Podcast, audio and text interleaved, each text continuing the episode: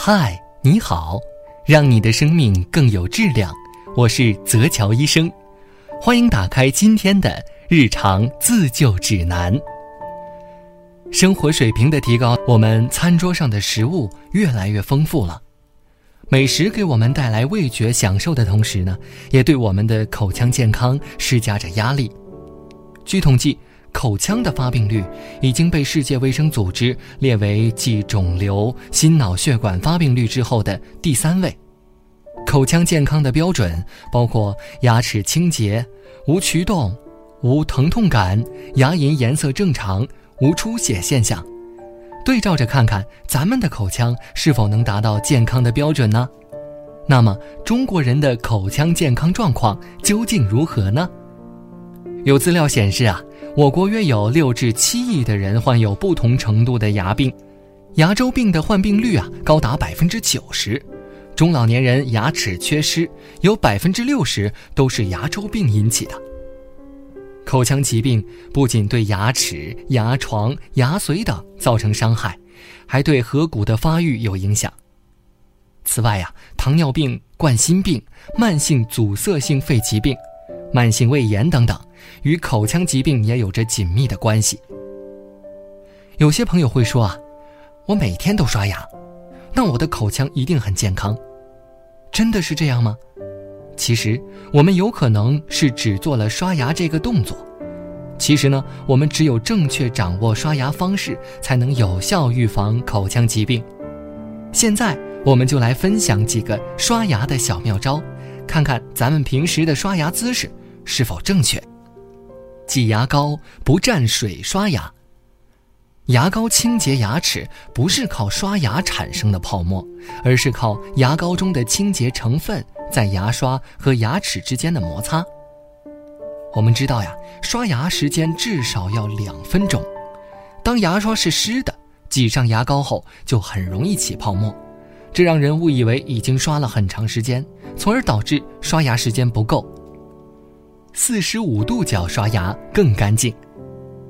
将牙刷以四十五度角放在牙龈与牙齿之间的沟内，要进行水平震颤，像和面刷，就会把牙齿的夹面和舌面刷干净。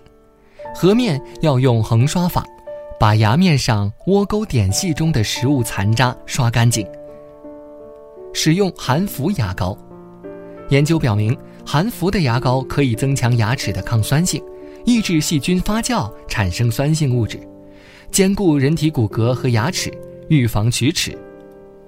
此外呢，牙科专家建议应当避免使用含月硅基硫酸钠 （SLS）、三氯生、染料剂、调味剂、水和氧化硅、酒精、过氧化氢的牙膏。牙膏啊，不能挤太多。缺氟会患龋齿病，但是体内含氟过多会形成龋斑牙，牙齿会变脆。刷牙时呢，牙膏挤黄豆大小就够了。当儿童在刷牙时，大人也要及时提醒孩子吐泡沫。牙膏要分早晚用。研究显示，人体口腔分泌的唾液本身具有抑菌功能，白天的唾液分泌量是晚上的三至四倍，能够抑制细菌产生。但白天口腔容易残留食物残渣，应该使用清洁型牙膏。晚上，当人处于睡眠状态时，唾液腺分泌不足，应该使用抑菌型牙膏。刷毛软硬适中，牙刷刷毛太硬容易刮伤牙龈，太软呢又容易刷不干净，所以要选择软硬适中的牙刷。牙刷、牙膏要常换。牙刷天天接触牙齿和口腔的很多角落，难免会有不少病菌在牙刷缝隙中隐藏，所以啊，一般三个月要更换一次牙刷。当然，电动牙刷在普通牙刷的基础上，增添了超声波去污渍的功能，能更有效地去除牙缝中的脏东西，所以呀，尽量选用电动牙刷。长期使用同一种牙膏，可能会使一些有害的口腔病菌产生耐药性和抗药性，从而使牙膏失去功能。所以牙膏也要经常更换。饭后不能马上刷牙。人们吃饭的时候啊，特别是喝果汁等饮料时，牙齿表面的珐琅质会受到刺激而变松弛。如果饭后马上刷牙，就会使牙齿珐琅质受到损害。正确的做法是，饭后先漱口，把口腔中的食物残渣清除掉，一个小时后再刷牙。使用漱口水，刷牙只能清洗百分之二十五的口腔面积，并不能彻底的清洗口腔。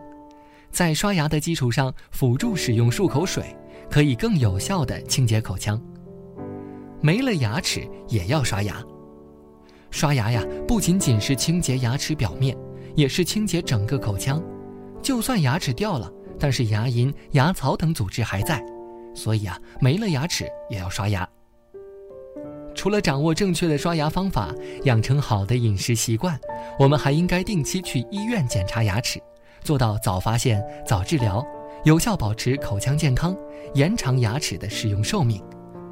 原来啊，刷牙也有这么多讲究。今天你刷对牙了吗？希望日常自救指南能够帮助到你。